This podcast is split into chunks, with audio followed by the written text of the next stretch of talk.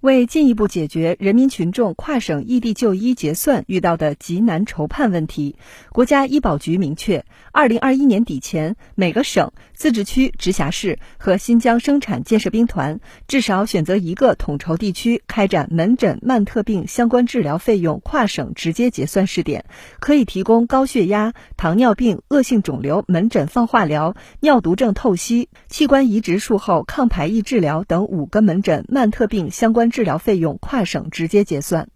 根据国家医保局、财政部印发的《关于开展门诊慢特病相关治疗费用跨省直接结算试点工作的通知》，试点人群范围为已在参保地完成上述五个门诊慢特病待遇资格认定，并按参保地规定办理了跨省异地就医备案手续的人员。为了兼容各地病种范围差异。参照国家医疗保障信息业务编码标准中门诊慢特病病种代码及病种名称，本次试点病种包括高血压、糖尿病、恶性肿瘤门诊放化疗，对应业务编码标准中的恶性肿瘤门诊治疗。尿毒症透析对应业务编码标准中的透析，器官移植术后抗排异治疗对应业务编码标准中的肾移植抗排异治疗、骨髓移植抗排异治疗、心移植抗排异治疗、肝移植抗排异治疗、肺移植抗排异治疗和肝肾移植抗排异治疗等门诊慢特病病种。